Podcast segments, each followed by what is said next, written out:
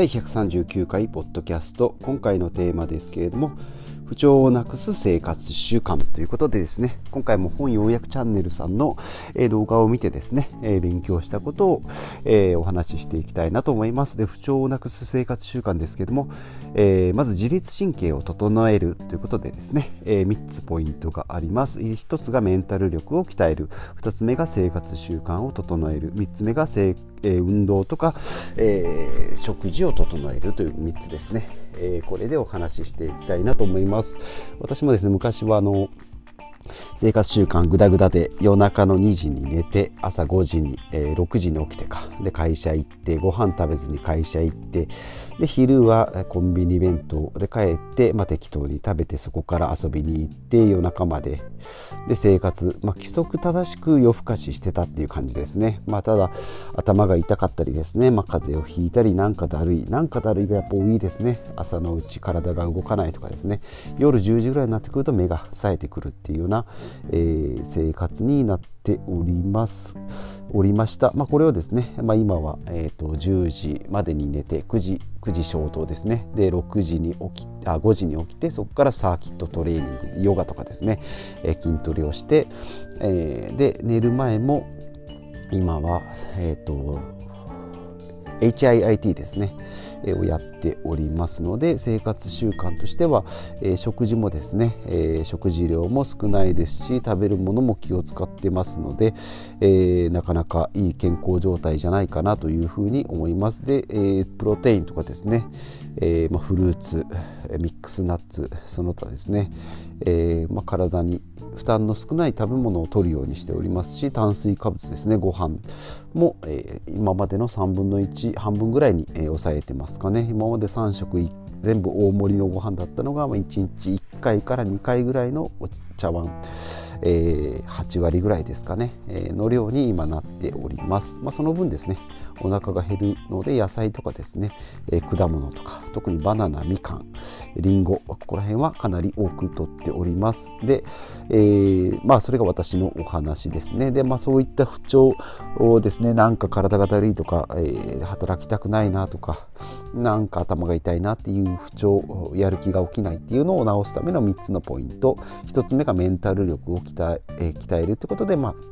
アドラー心理学で言われるような、えー、承認欲求でですね、えー、他人の人生を生きたり他人の、えーまあ、人間関係で悩むっていうのをなくすということですね。で、えー、それのぶれない価値観を、まあ、持つということとあとはまあ人間関係に左右されない。であとはネガティブな情報に惑わされない。でシングルタスクでこなす作り笑顔でもポジティブにということで、えーまあ、この中でも、ね、やっぱりですね情報とかですね人間関係とか、まあえー、そうですねもうもうそういったモヤモヤですね。やっぱりこういうのが一番の、えー、自分の何ていうんですかね悩みになる人間関係の悩みっていうのが自分のパフォーマンスを下げるっていうことですね。あこれやったら嫌われるとか、えー、これやったらなんか周りから変な目で見られるなっていうことを、まあ、気にしないっていうのもなかなかそのね今まで気にしてたことを気にしないっていうのも難しいですので自分の価値観をしっかり持っていればですね多少、まあ、例えば私の場合であれば1000円カットに、えー、もうするんだって決めてしまえば坊主にするんだ。まあ坊主には実際まだしてないんですけど坊主にするんだって言ってしまえばですね。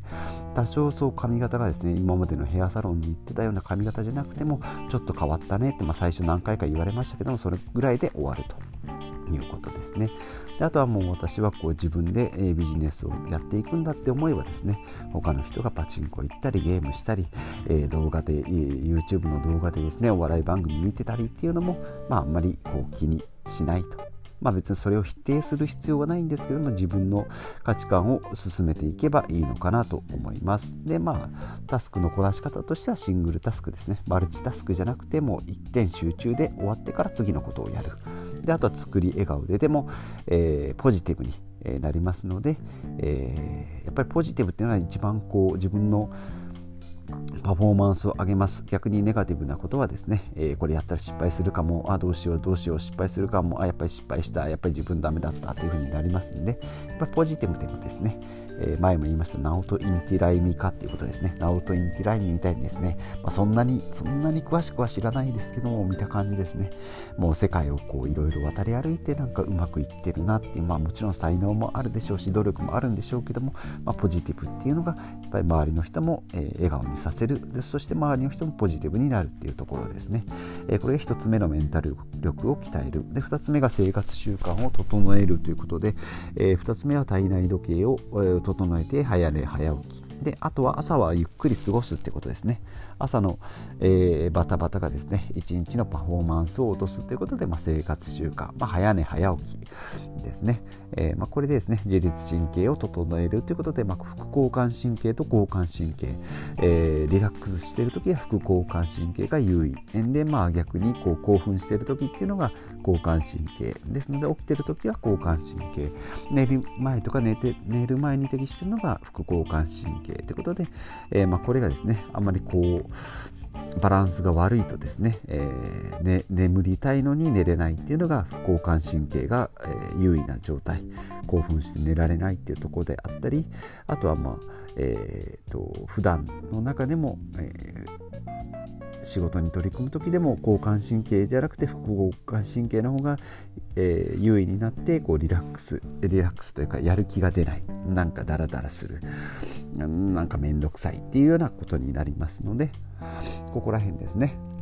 生活習慣でしっかり体調を整える。で3つ目が食事と運動を整えるということで、まあ、食物繊維ですね。きのことか、まあ、野菜とか。であと味噌汁がいいということですね。であと炭水化物。さっきも言いました。白米とかですね、えーまあ、パンとか小麦うどんパンそばですね。こういったもの、ま、玄米だと若干ですね、えーいいということで、えー、ですので、まあ、炭水化物ですね、まあ、1日2食の、えー、食事が、えー、腸内環境を整えるというのもあります。ライフスパンとかですね、え断食力16時間断食とかもありますのでこういった食事制限とかですね。食事の取り方あとは運動ですね。サーキットトレーニングヨガとかですね。HIIT ですね。短時間で効率的に、まあ、もちろんですね。水泳とかジョギングとかもいいんですけどもあまりハードな、え運動だと交感神経が上がりすぎてしまうので、まあ、ほどほどで、えー、まあ、10分20分ぐらいのもうウォーキングとかですねそれでヨガとかっていうのがおすすめということですね。であとは自律神経は乱れるものだと知っておけば、えー、乱れた時にリカバリーできるということですね。はい今日は不調をなくす生活習慣をお話ししていきました。